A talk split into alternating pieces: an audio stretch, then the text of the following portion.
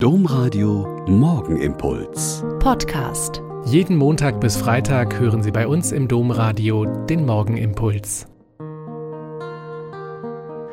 Mit Schwester Katharina. Ich bin Olper Franziskanerin und bete mit Ihnen in dieser Fastenzeit von Montag bis Freitag den Morgenimpuls. Am Montagabend habe ich mich sehr überwunden und einen Film geschaut. Eigentlich schaue ich Filme, die von der DDR-Geschichte handeln, nicht weil sie mich zu sehr packen, ärgern, erinnern, erschrecken.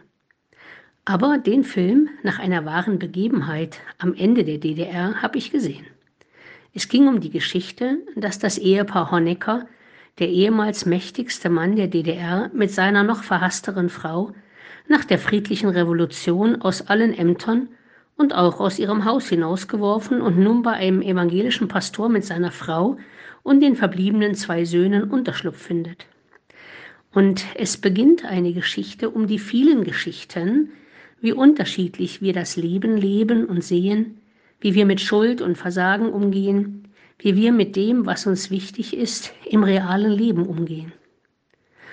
Auch Christen fällt die Nächstenliebe nicht in den Schoß, sagt Pastor Holmer, und muss immer neu erkämpft werden, auch wenn es schwerfällt.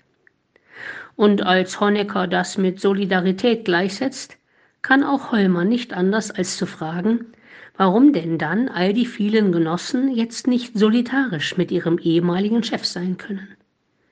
Von den unendlich vielen Szenen, die sehr beeindruckend waren, sind zwei ganz besonders. Bei einer Bombendrohung auf das Pfarrhaus weigern sich Honeckers, das Haus zu verlassen, weil sie in allem ohnehin keinen Ausweg mehr sehen. Und Pastor Holmer bleibt bei ihnen, weil er weiß und glaubt, dass es nach dem Tod die gütigen Hände Gottes geben wird, in denen sie alle geborgen sein werden.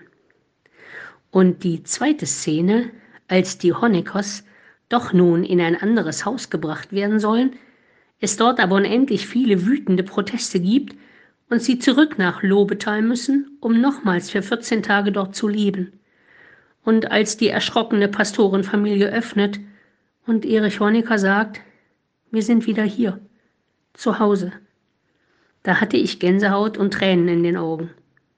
Vergeben, verzeihen, Gastfreundschaft und Nächstenliebe zeigen, die Taten verurteilen, nicht die Täter, schafft selbst in extremen Positionen ein Zuhause.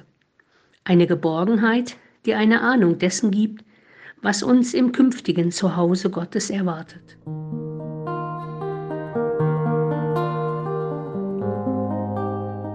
Der Morgenimpuls mit Schwester Katharina, Franziskanerin aus Olpe, jeden Montag bis Freitag um kurz nach sechs im Domradio. Weitere Infos auch zu anderen Podcasts auf domradio.de.